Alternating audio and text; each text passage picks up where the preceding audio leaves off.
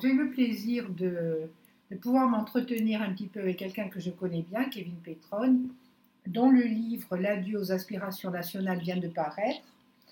Euh, bien entendu, face à un tel titre et avec un sous-titre euh, aussi qui évoque l'essai, euh, on est tout de suite amené à, reconnaître une, démarche plutôt de type universitaire, une réflexion sur certains, certaines œuvres de la littérature contemporaine et euh, c'est avec grand plaisir que je vais poser quelques questions un petit peu euh, désordonnées sans doute, euh, mais qui nous permettront de connaître mieux ce livre et la démarche de l'auteur.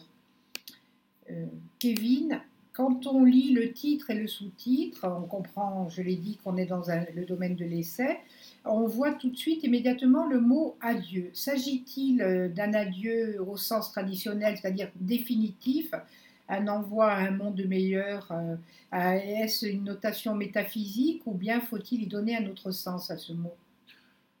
Alors, déjà, bonsoir. Merci donc de, me donner la parole ce soir. Euh, je vais commencer tout de suite donc par l'adieu. Alors, moi, je, pense que l'adieu a plus un sens rhétorique. C'est-à-dire qu'il faut le prendre. Je ne dirais pas qu'il a, un sens différent d'habitude parce que l'adieu au départ, si vous désémantisez le, terme, c'est-à-dire si vous revenez à son sens premier, à Dieu, c'est une adresse directement lancée à Dieu. C'est quelque chose que l'on écrit, un mot qui est tendu vers Dieu. Et euh, je pense que l'ensemble des œuvres ont en fait ce rapport euh, rhétorique qui est en fait d'une adresse à un lecteur, bien évidemment, mais à un lecteur que l'on veut convaincre auquel on veut montrer le péril auquel il est exposé. C'est, si vous voulez, une manière de lui dire, si tu continues sur ce chemin-là, si tu avances encore dans cette direction, eh bien, cette fois-ci, ce sera définitif. C'est une manière, en fait, de le mettre en alerte. L'adieu, c'est cela, voilà. Oui, entendu. Dans le sous-titre, il y a par exemple la formule crise des formes de vie. Euh, la littérature a-t-elle pour fonction justement de traduire les crises? Alors, une certaine forme de littérature, c'est-à-dire que le terme de crise des formes de vie est emprunté à deux philosophes. Le premier qu'il a utilisé, c'est Théodore Adorno dans les Minima Moralia, au sujet de la vie bonne, euh, qui empruntait lui-même la terminologie, ou du moins cette problématique, à Walter Benjamin. Bon, je passe sur les détails. Et la deuxième personne qui a beaucoup travaillé sur cette question-là était, euh, euh, Judith Butler, dans un petit texte appelé Qu'est-ce que la vie bonne? Et les formes de vie jouaient un rôle essentiel dans cette construction, dans cette problématique de la vie bonne. La littérature joue un rôle à partir du moment où le but du chercheur est de montrer en quoi des formes d'expression, euh, c'est-à-dire en fait le langage, jouait un rôle important dans le dévoilement sensible de nos expériences, de nos formes d'expression, de nos formes d'existence. Pour le dire autrement, euh, la littérature a un but qui est en réalité de nous donner, euh, de nous confronter à un objet. C'est un objet, un objet scientifique, mais c'est un objet scientifique qui, contrairement à d'autres comme la science, ne passe pas par la raison, euh, la démonstration, mais passe plutôt par l'expérience et passe plutôt par une démarche sensible. Ainsi, la littérature, par un biais qui est son matériau premier, le langage, nous permet d'accéder aux différentes crises et formes de vie que nous traversons. Oui, cela on le, comprend bien en vous lisant. Et euh, à un moment donné, même vous dites que le travail des auteurs dépasse ce travail qui est fait par les auteurs dont on va parler plus tard, c'est-à-dire plus particulièrement ceux qui constituent votre corpus. Euh, ce travail-là, en fait, est plus général et dépasse largement le cadre de la Corse et de la crise en Corse. Et euh, vous avez une phrase qui est assez étonnante pour quelqu'un qui, découvre euh, votre œuvre. Vous dites que, par exemple, c'est la mission de faire changer le monde et que de nombreux poètes l'ont. Pourquoi le choix du mot poète alors qu'on attend plutôt des essayistes ou, Quel sens donnez-vous à ce terme? Alors, poète a une vision assez large parce qu'au fond, il est très difficile de définir la poésie. Très peu de gens ont réussi à donner une vision sûre, certaine, assurée de la poésie. Je dirais que le terme poète ici prend un sens qui est résolument marxiste. C'est le sens de la praxis dans la vision marxiste. C'est-à-dire que ça n'est pas, si vous voulez, le monde qui crée euh, les hommes et qui les détermine et qui détermine leur langue, ce sont les hommes qui, par la langue, agissent sur le monde vont peser sur le monde, vont avoir une influence directe sur l'existence. Le langage vient dire, vient asserter, vient déterminer l'expérience que nous vivons et que nous traversons. C'est cette idée-là, c'est cet acte de parole qui est contenu dans le langage. Le poète, c'est celui-là, c'est-à-dire c'est celui qui, par la langue, va bâtir des existences, va construire d'autres formes d'existence possibles, et ainsi va ménager le monde. Il va le ménager différemment, il va le transformer par l'usage qu'il fait des formes littéraires et de son outil premier qui est le langage. On a parlé du corpus, donc ce sont trois œuvres, trois œuvres assez contemporaines, trois romans qui ont été écrits par Marc Biancaril, Jérôme Ferrard et Jean-Baptiste Prédal. Pouvez-vous nous dire un mot de, de chacun, c'est-à-dire les trames uniquement narratives? De quoi parle-t-il? De quoi s'agit-il dans ces trois livres pour les, les auditeurs qui ne les connaîtraient pas Rapidement. Hein. Alors, rapidement. Mourtourion, euh, tout simplement, est l'histoire d'un homme qui revient dans son village pour échapper à une vie euh, difficile en ville, je dirais, euh, vie à laquelle il ne souscrit pas, et dont il se rend compte par ce retour que toute forme d'habitation du village, tel qu'il l'imaginait, tel qu'il la concevait, est devenue impossible. Parce que le village est devenu un lieu de désertification, un lieu de marginalité. Ça, c'est le premier point. Le deuxième point, donc le serment sur la chute de Rome, ce sont deux jeunes gens qui, après des études de philosophie à Paris, décident de rentrer en Corse et de fonder une sorte d'utopie économique qui est un bar. Voilà. Ce bar va devenir euh, donc le lieu euh, de leur aspiration, de leur rêve, du monde qu'ils souhaitent fonder sur Terre, et ils se rendent compte, là encore, que ce monde-là échoue parce que entre l'idéal et le réel, eh bien, euh, les choses ne, comment dire, ne s'accordent pas, discordent en quelque sorte. Tout cela sur fond d'analyse, d'analogie avec euh, le discours augustinien, qui est, euh, comment dire, une sorte de, vernis dans le texte, dans le sens où c'est pas vraiment une analyse du discours de Saint Augustin, c'est plutôt une analogie avec la vie vécue par Saint Augustin, mais qui reste très, euh, très lointaine. On n'a pas une vision véritable de la vie de Saint Augustin. Et puis on a un troisième point qui est Nos anges, où c'est le récit d'un homme qui est euh, condamné plus ou moins à tort, hein, je, laisse les lecteurs découvrir le texte, d'un crime terrible dans une décharge, puisqu'on va retrouver un enfant mort-né dans une décharge et est accusé un, ancien, un, homme qui est un ancien nationaliste et qui, au moment où euh, il apprend qu'il est accusé, va se réfugier dans une bergerie qui était avant un lieu familial et dans cette bergerie, il dresse le récit, le bilan de son existence. Voilà. Trois, euh, enfin, trois personnages principaux masculins euh, qui sont. Euh, quatre même. Quatre, parce qu'il y a Libre et Deux, oui. qui sont donc dans l'impossibilité de, de, rester dans la position première et qui ont besoin de bouger. oui. Est-ce que vous voyez un lien qui vous a fait choisir plus particulièrement Mourteau, Nos Anges et Le Sermon dans l'œuvre de ces auteurs bah, On peut le dire déjà, euh, déjà que vous le voyez, je pense, assez bien dans, dans la présentation que je viens de faire, la trajectoire est sensiblement la même.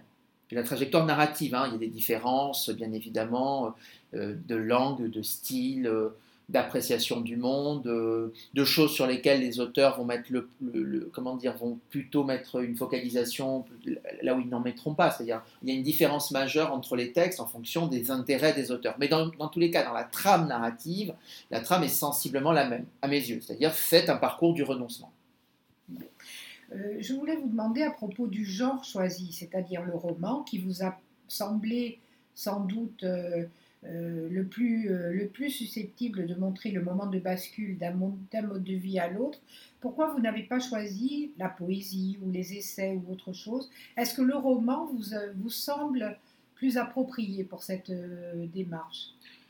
Alors oui, pour, une raison. Alors il y a, y a un auteur, il y a un, comment dire, un théoricien du roman qui s'appelle Georges Lucas, qui est un auteur marxiste également, et qui a une, qui avait écrit en réalité, qui avait montré à quel point le roman était en quelque sorte une dégénérescence de l'épopée.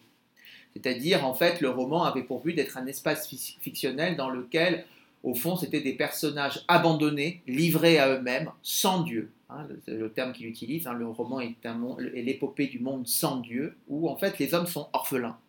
Et orphelins, pourquoi Ils sont orphelins? Parce qu'en fait, il n'y a plus rien qui les détermine, qui les justifie sur Terre. Ce qui compte alors dans le roman et dans le roman moderne, c'est-à-dire vraiment dans ce qui constitue la, spécificité même du roman, c'est sa modernité, c'est précisément le fait que les hommes doivent bâtir leur existence seuls. Et ça, je trouvais que c'était intéressant parce que les trois œuvres permettaient de souscrire, fondaient une question pour le lecteur qui était la délibération. Les personnages doivent choisir leur vie, c'est-à-dire qu'ils se retrouvent abandonnés par leur culture en quelque sorte, délaissés, livrés sur leur sol, exilés sur leur propre terre, et c'est à eux de devoir choisir quel type de vie ils veulent vivre. Soit, en quelque sorte, comment dire, mourir, ça c'est le cas par exemple dans Nos Anges, où le personnage va arriver à la fin de son existence, voilà. C'est un peu le cas de Saint Augustin aussi dans le Sermon sur la chute de Rome, il doit accepter la mort, et les hommes, par la même occasion, doivent accepter bah, la finalité de toute entreprise humaine, c'est ça aussi. Et dans mon il y a aussi, il y a également cela, c'est-à-dire le fait que si on ne prend pas soin des lieux et des territoires dans lesquels nous avons grandi et dans lesquels nous avons habité, eh bien, cet habitat est mortel. C'est la phrase de Valérie sur les civilisations, c'est un peu ça.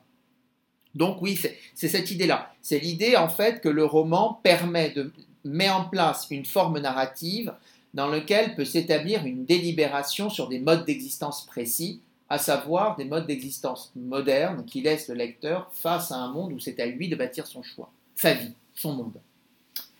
Je me demandais si ces trois personnages, Mathieu Harry Augustin Bianchi et Marc-Antoine Sanfarani, ont la possibilité, selon vous, euh, de vivre une vie bonne, selon l'expression que vous empruntez à Judith Butler?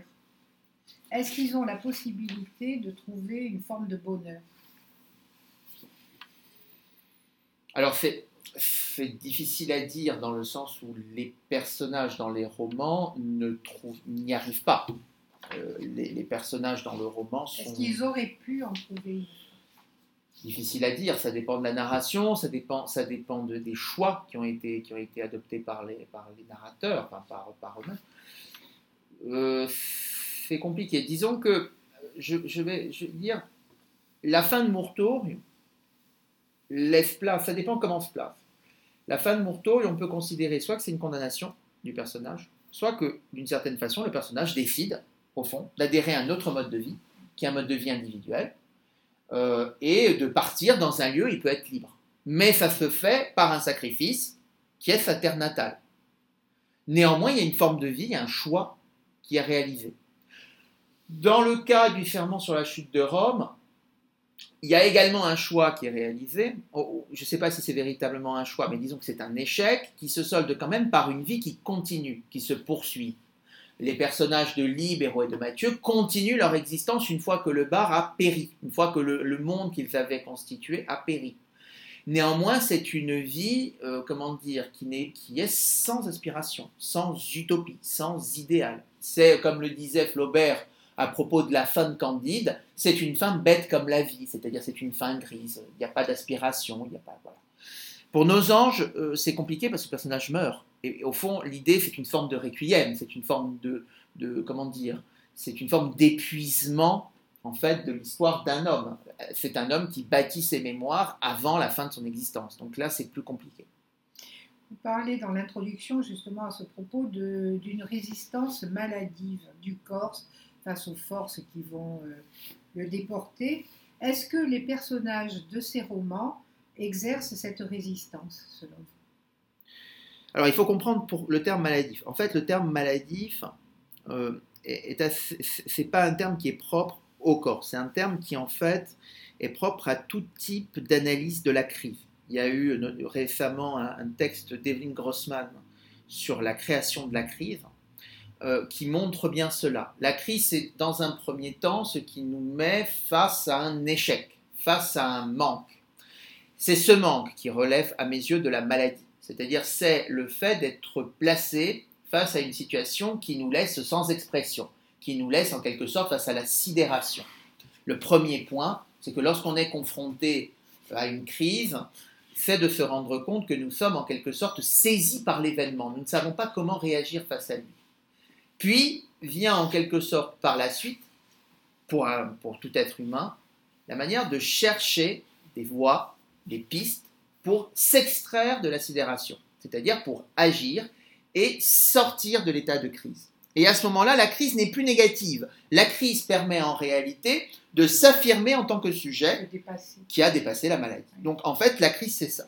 C'est ce moyen par lequel les hommes vont parvenir à dépasser un état qui est un état de, sidération. La sidération en question, c'est euh, le traumatisme généré par la perte des lieux, pour le dire simplement. Et le lecteur, euh, en découvrant tout cela, euh, va réagir, ou du moins on pourrait espérer qu'il réagisse. Vous parlez, vous employez le terme de vigilance. Est-ce que tout récit, comme vous avez pu le dire ou l'écrire, je vous connais suffisamment pour l'avoir entendu, a l'ambition de convertir son lecteur à une vision du monde Et la littérature, notamment le roman, est-il toujours dans cette dynamique d'engagement selon vous? Ça dépend comment on se place par rapport au roman. Ça dépend euh, là, il y, a différentes. Euh, je vais pas faire euh, comment dire. Je vais pas reprendre l'état des lieux entre Sartre et Barthes, où, chacun a une, définition différente de l'engagement. Ça dépend comment on se place par rapport à la fiction. Moi, je dirais que c'était peut-être mon côté sartrien, je ne sais pas, mais dans tous les cas, je dirais que le, lecteur a une vision éthique à avoir. C'est-à-dire qu'il a une, morale à adopter face au récit qu'il lit. Cette vigilance, c'est cela, c'est-à-dire de ne pas être dupe du texte qu'il a sous les yeux. Un texte, il a pour but de ménager des effets. Un auteur, il utilise des stratagèmes rhétoriques pour parvenir à montrer un état du monde, et c'est normal, hein, toute personne le fait, afin d'argumenter, afin de présenter une vision. Euh, après, reste au lecteur de savoir à quelle vision il souscrit ou pas. Il s'agit pas, attention, quand je dis vision, il ne s'agit pas d'un roman à thèse, hein, c'est pas ça, c'est pas l'idée. C'est euh, au fond de se rappeler sans cesse, ça peut être ça la vigilance, que la parole donnée est la parole d'un personnage, que le style utilisé est un style d'un personnage, qu'il appartient par exemple à un style polémique, ça peut être la, la veine polémique, et que la veine polémique est une veine de confrontation. Donc l'auteur ou le narrateur, quand il va utiliser plutôt ce type-là, ce type de texte, eh bien, on va être dans un cas qui est de susciter l'indignation du lecteur. C'est de ce type de choses dont il faut être vigilant. Quand vous lisez Céline, eh il faut être vigilant sur le texte que vous lisez. Euh, le, texte a un but qui est de, de, créer une forme de connivence chez Céline autour d'idées euh, proches de la. Par exemple, si on prend les textes, comment dire, les textes durs, hein, les textes de la période dure de Céline, autour d'une forme de connivence autour de la période de la collaboration. Si on prend Nord, un château, l'autre, il y, a une forme de gêne qui. Euh, lorsque on lit euh, votre, votre ouvrage, on se rend compte que de nombreux auteurs nourrissent votre pensée, ou du moins qu'il y a comme un dialogue entre vous et eux. Et euh, personnellement, ça a été une, belle promenade que j'ai pu effectuer. Par exemple, vous mobilisez des auteurs plus lointains. Bon, je ne vais pas détailler tout. Moi, j'ai retenu, chacun retiendra euh, ce qui lui fait plaisir, euh, une, évocation du travail de, euh, de Marielle Massé, de Heidegger. On voit votre attachement à la philosophie de Paul Ricoeur, notamment dans son ouvrage Temps et récit et pour d'autres et dans bien d'autres occurrences. On voit une lecture de De Martino que je connaissais peu, euh, aussi bien qu'une évocation de Michel de Certeau, on voit euh, une référence à l'introduction qu'a faite Kojève à l'œuvre de Hegel, avec notamment l'idée de conscience de soi. Euh, parfois, on peut se demander pourquoi ce détour, par exemple par ce commentateur de Hegel, et on voit bien que pour vous, il y a un lien, que vous liez la, découverte de la, la, prise de conscience de soi avec la notion d'ennui. Alors, est-ce que vous pouvez nous en dire davantage? En quoi l'ennui, qui est un terme qui revient assez souvent dans votre démarche intellectuelle, euh, est-elle importante? Alors, c'est pour une raison assez simple, c'est que quand euh, Hegel définit la conscience, et puis ensuite tous les commentateurs, tous les philosophes vont, vont prendre la relève, c'est que la conscience est toujours conscience médiée de quelque chose. C'est-à-dire que par définition, la conscience établit une rupture, une scission. Et ce qui compte dans le rapport au temps qui est établi par la conscience, c'est que si vous voulez, le problème vient du fait que pour prendre conscience de quelque chose, il faut que la chose survienne dans le temps, surgisse dans le temps. Et par définition, comme nous sommes des êtres qui sont sans cesse embarqués dans le temps, embarqués dans le présent, nous ne nous rendons pas compte du temps qui passe. Nous nous rendons compte de la chose une fois qu'elle est passée. Mais quand nous avons des signes pour nous montrer que les choses sont passées, puisque le temps en quelque sorte, passe sans nous le dire, sans que nous en apercevions.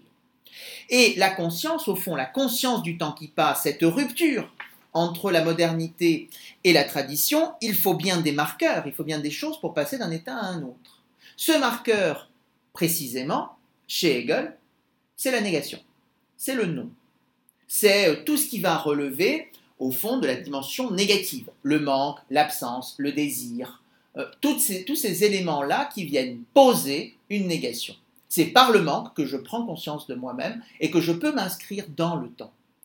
Dans le cas m'intéresse, pourquoi je parlais de l'ennui? Parce que l'ennui est une notion qui est propre au fond à Hegel, c'est une négation du temps, mais c'est aussi quelque chose de propre à Heidegger. Qu'est-ce que c'est que l'ennui? C'est la sensation, euh, Heidegger utilise le terme d'angoisse hein, pour parler de l'ennui.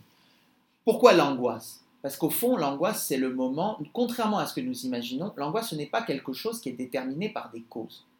L'angoisse, pour Heidegger, c'est quelque chose qui n'est déterminé par rien, justement par le sentiment que l'homme est en état de désœuvrement, de vide absolu. C'est le moment où l'homme se rend compte que rien n'a de sens. Et précisément, c'est cet état, c'est ce moment-là qui permet de montrer que quelque chose vient de se jouer. Pourquoi jusqu'à présent ma vie avait du sens et d'un coup elle n'en a plus? C'est que quelque chose a changé. Et à ce moment-là, l'homme doit s'interroger sur ce qui vient de se produire.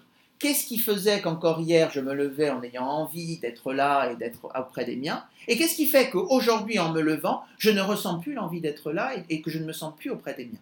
Quelque chose vient de changer. Et c'est précisément ce marqueur cet état de bascule qui permet de se rendre compte que une conscience surgit, mais elle surgit parce qu'elle éprouve la crise, parce qu'elle éprouve le manque, parce qu'elle éprouve le vide.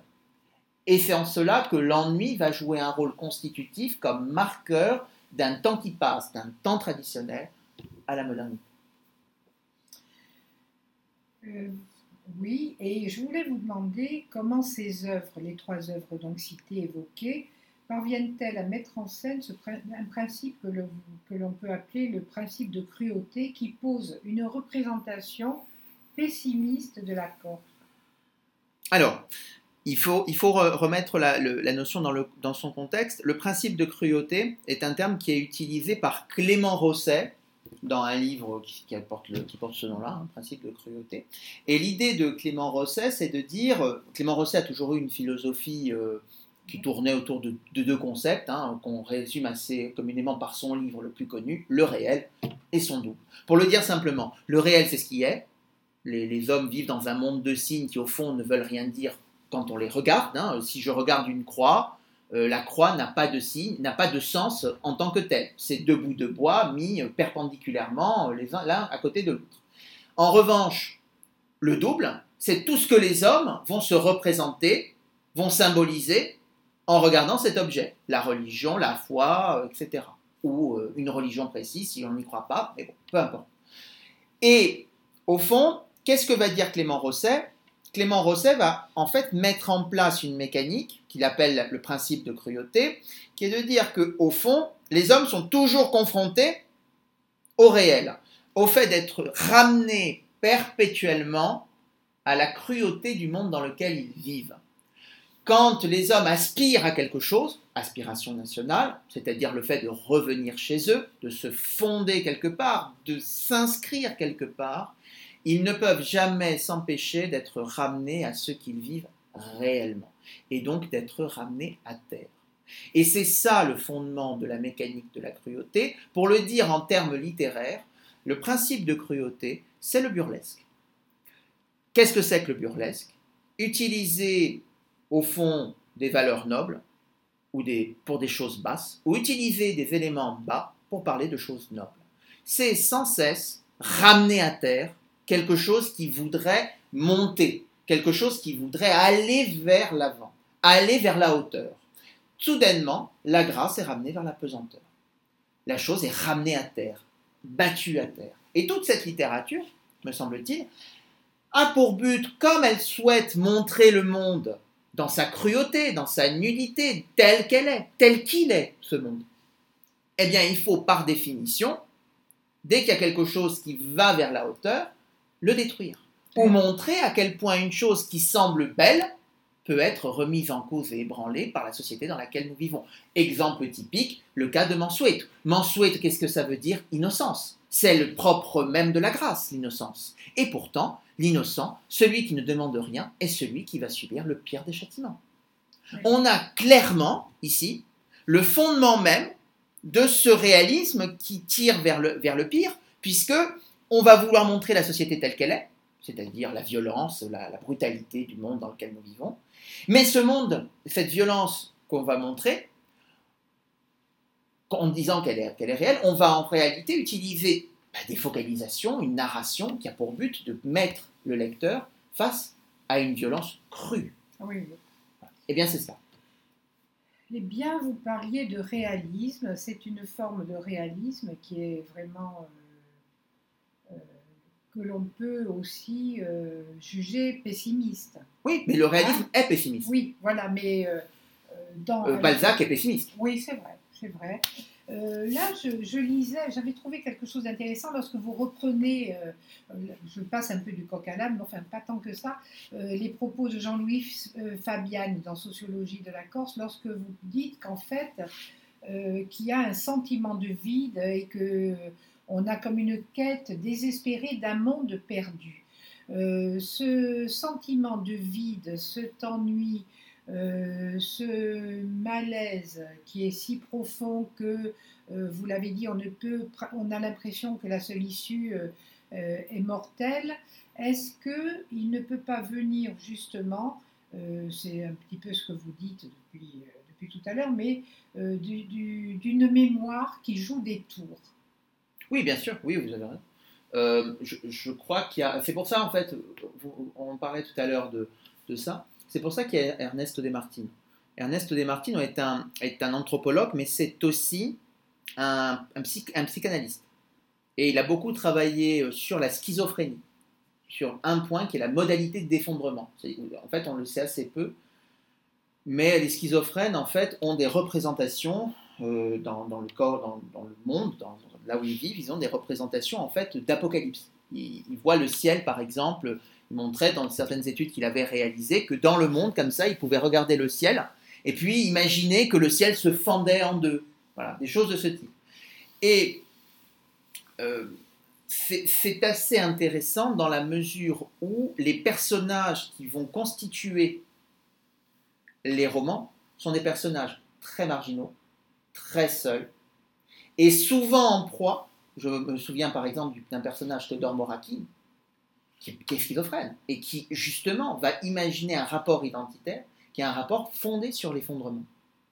Et tout ce tissage, cette, toute cette narration a pour but essentiellement de montrer un effondrement, un effondrement psychique. Il est moral, mais il est avant tout psychique. Pourquoi? Parce qu'en fait, on change, à mon sens, hein, attention, hein, on change de rapport à la métaphysique. Dans la métaphysique traditionnelle, au fond, nous sommes déterminés par ce qui nous précède. Nos parents, euh, la religion, euh, euh, comment dire, un territoire, un lieu dans lequel nous vivons et dans lequel nous nous insérons. Une essence, absolument. C'est une essence. Donc nous sommes déterminés. Dans le monde moderne, c'est peut-être ça le, problème. Mais c'est qu'en fait, c'est qu'en fait cette littérature, moi je me souviendrai toujours de la phrase de Jérôme Ferrard dans, je me semble, dans Le Secret, où il dit Nous avons voulu être libres, nous avons voulu nous débarrasser des tutelles, nous voilà débarrassés des tutelles, et finalement il ne reste plus rien. Ah, il reste rien. Nous ne sommes plus rien. Eh bien, c'est ça. C'est le fait que maintenant, en fait, il n'y a plus rien pour nous justifier, et c'est à nous de le faire. Donc nous sommes seuls pour le faire. Et si nous n'avons pas, euh, comment dire, suffisamment de choses pour, pour y parvenir, nous nous effondrons. Oui, alors je pense à un auteur euh, qui, est, qui est cité dans l'œuvre, c'est Marie Souzine, puisque cette crise, elle l'avait vue, il me semble, il y a, longtemps, et euh, je pense en particulier à la renfermer la Corse, et elle, montre comment elle est en rupture, comment elle ne peut plus vivre dans sa propre communauté, comment il faut qu'elle en sorte, comment elle voit son sol euh, natal et sa vie d'enfant et de jeune fille comme une prison. Euh, sa liberté et sa modernité, bien, vous me les avez fait comprendre à travers cette œuvre.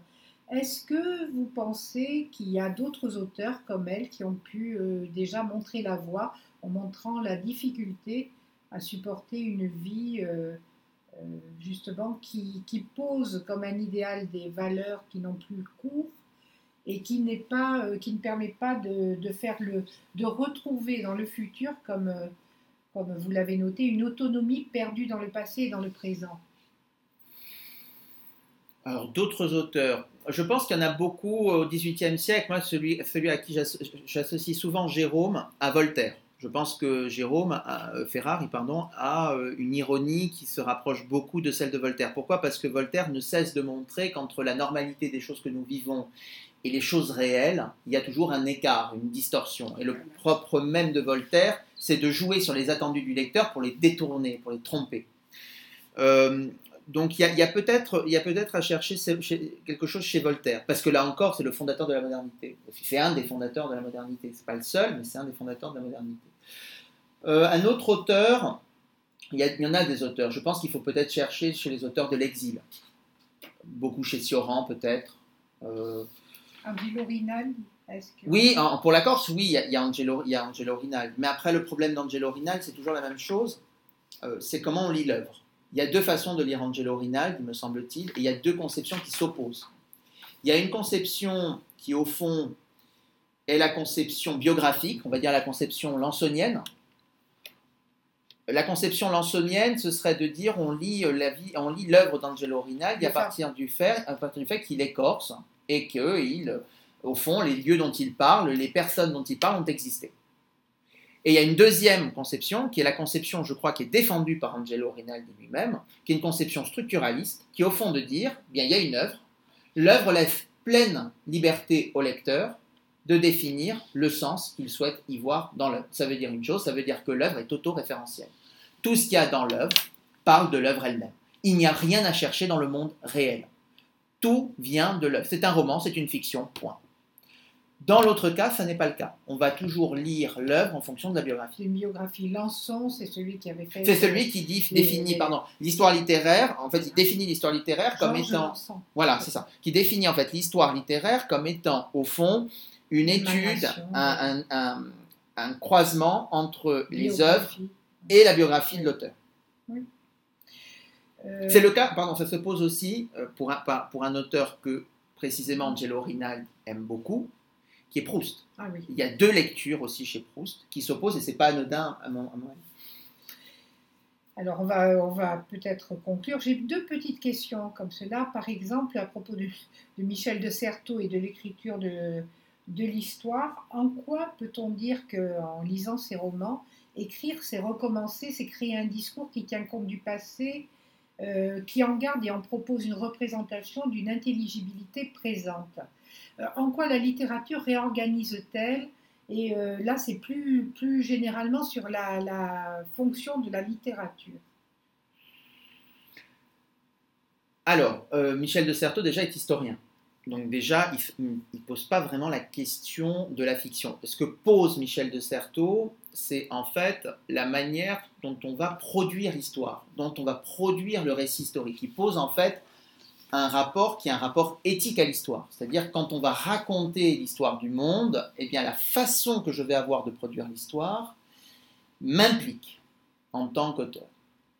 Et euh, je dois au fond, ben, euh, comment dire, m'interroger sur les capacités de l'historien, sur les fonctions de l'historien, sur l'éthique du chercheur en histoire. Ça, c'est la première chose. Sur les œuvres. Sur les œuvres, cette éthique, qui n'est pas une éthique historique, hein, les, œuvres sont des romans, mais on peut trouver une démarche qui, bon an, mal an, se ressemble. Pour une raison. Je vous prends un exemple simple. dans Nos Anges, on peut considérer que le travail de, Jean-Baptiste Prédal, dans les trois œuvres, hein, Une affaire insulaire, euh, Autrefois Diane et Nos Anges, c'est à la fois une réflexion sur le journalisme, sur comment, se génère, comment est généré un fait, comment est produit un fait, un fait divers, et comment le journaliste doit parler d'un fait divers, comment il fait pour produire un fait dans la presse, quel est le rôle de la presse dans la société? Ça, c'est le premier point. Il y a un rapport à la production de l'histoire elle-même. Dans Autrefois Diane, il s'agit d'un jeune homme qui veut, en fait, élucider un mystère autour d'une femme qui s'appelle Diane. Et donc, il veut revenir autour d'une histoire qui est l'histoire de la collaboration d'un certain nombre de grandes familles de Corse. Et il veut remonter le fil de l'histoire, d'une histoire qui est une histoire dont on ne parle pas. Ça, c'est la deuxième chose. Et puis la troisième chose, on l'a aussi dans nos anges, hein, d'une certaine façon, c'est la réflexion autour de l'histoire du mouvement national, qui est déjà ah présente et qu'on retrouve également chez Jérôme Ferrari dans son image il y a une modalité, il y a une réflexion autour de la façon de raconter l'histoire. Il y a aussi dans Nos Anges, enfin, troisième point, c'est l'écriture de soi. C'est une, étude autour de la manière de parler de soi, et plus précisément de parler de soi à partir d'un point qui est une mémoire complètement excessive. On, est dans, on se rapproche de l'écriture d'un monologue intérieur à la Faulkner, en quelque sorte, des problèmes dénonciatifs, etc. Chez Jérôme Ferrard, le problème qui se pose, ou la façon euh, dont, l'œuvre est, construite, euh, pose des questions, là encore, autour de l'écriture historique, mais autour de l'analogie qui peut être faite entre la vie de Saint-Augustin et la vie de ces personnages dont on parle. Là aussi, il y a, un, rapport, historique. Et dans Mourteau, il y a à la fois un rapport biographique qui est, qui présent, puisque l'auteur, les thèses de l'auteur sont contenues dans les thèses défendues par Marc-Antoine Champaragne, on les retrouve dans les essais que, que Marc Biancarelli a publiés euh, aussi bien dans Vae Victis que dans Une course. Et puis, il y, a, il y, a, un rapport aussi historique, puisque le livre repose sur un parallélisme entre Marc-Antoine Champaragne, grand-père qui part à la guerre de 14, et Marc-Antoine Champaragne, petit-fils, qui vit dans le monde corse moderne. Et ce rapport, en fait, veut montrer, veut questionner l'influence de la Première Guerre mondiale dans la désertion rurale. Ah voilà. Si on avait eu le temps, on aurait pu justement réfléchir à ce qui faisait que le monde était devenu invivable, ce qui a fait que notamment les villages sont devenus des zones, euh, comme on, peut le voir dans ces, dans ces œuvres, euh, inhabitables. Euh, je, vais arrêter là mes, mes questions. J'en ai une dernière. Est-ce que cette conception euh, qui est donc révélée par ces trois romans vous semble elle est réaliste, certes, mais est-ce qu'elle vous semble est-ce qu'elle vous semble être juste? C'est pas moi de le décider. Non, juste. le terme est peut-être mal choisi. Je veux dire légitime. Elle est légitime à partir du moment où des lecteurs la rencontrent et à partir du moment où des gens se retrouvent dans l'œuvre. Comment le lecteur, alors, peut-il réagir? Alors, je comprends pas. Puisque normalement, la littérature, là, euh, sert aussi à provoquer une réaction. Quelle pourrait être la réaction du lecteur? Tout à l'heure, on évoquait sa réaction. Ça, dépend, ça, dépend les, ça dépend des œuvres. Je pense que dans une œuvre, si on évoque Mourtour, Mourtorio est un objet qui, au fond, à la fin, pose un scandale. Un scandale, il peut y avoir plusieurs façons de réagir. C'est-à-dire qu'un lecteur peut se sentir offensé par ce qu'il y a raconté et jeter le livre par résistance, par révolte. Jeter le livre, voilà. Oui, je dis jeter le livre parce que oui, ça pas me... continuer. Non, mais ça me... non, mais ça me fait penser à, euh, à Nathanaël. Jette le livre. Jette le livre. C'est-à-dire que euh, l'idée, en fait, en, quelque sorte, c'est une idée gidienne. C'est-à-dire, sors de ce que tu es en train de lire pour accomplir dans le monde une vie autre, une vie différente de celle que tu vois écrite. Et si tu continues la lecture, tu poursuis ta lecture passivement. Et donc tu acceptes, en quelque sorte, euh, tu participes à cette entreprise de destruction de la société corse, puisque l'idée de Marc-Antoine Chanfaragne qu'il défend, c'est l'idée d'un suicide collectif. C'est l'idée d'une passivité, le fait d'une société qui a accepté euh, les modes de vie et le confort qui lui est proposé, et qui a renoncé à une partie de sa culture. Donc c'était un suicide voulu, euh, c'est un suicide véritablement, c'est-à-dire c'est quelque chose qui est voulu, qui est décidé. Dans le cas de, Jérôme Ferrari, je ne crois pas que ce soit, si vous voulez, dans la même tonalité. C'est-à-dire que je ne crois pas que le but soit justement de ce côté-là. Pour une raison, c'est que je pense que chez Jérôme Ferrari, l'idée, c'est de parvenir à l'empathie avec les personnages. C'est-à-dire de se rendre compte que toute action humaine est au fond vouée à l'échec, vouée au péril, et que la seule forme de communauté qu'il peut y avoir, c'est une communauté fondée sur l'empathie, sur la solidarité avec le destin des personnages. Elle est là, la communauté réelle. Cette communauté, si on devait chercher la communauté nationale chez Jérôme Ferrard, elle est peut-être dans ce pardon, dans le fait que les hommes partagent entre eux l'idée que toute chose est mortelle et qu'il faut défendre peut-être, euh, comment dire, ce qui est périssable. Euh, le, le, le, cas de, Jean-Baptiste Crédal vient peut-être aussi de cette esthétisation de la politique. Il y a quelque chose aussi chez, chez, Jean-Baptiste Prédagne. Il est journaliste aussi par rapport aux autres, elle travaille au service politique. Oui, il, y a, une esthétisation de la politique, je pense. Il y, a, ce rapport, euh, euh, comment dire, oui, d'une forme d'esthétisation de l'idéologie. Kevin Petroni, merci. Ce fut un très bon moment. Mais de même, de même, de même, Madame Canati, de même.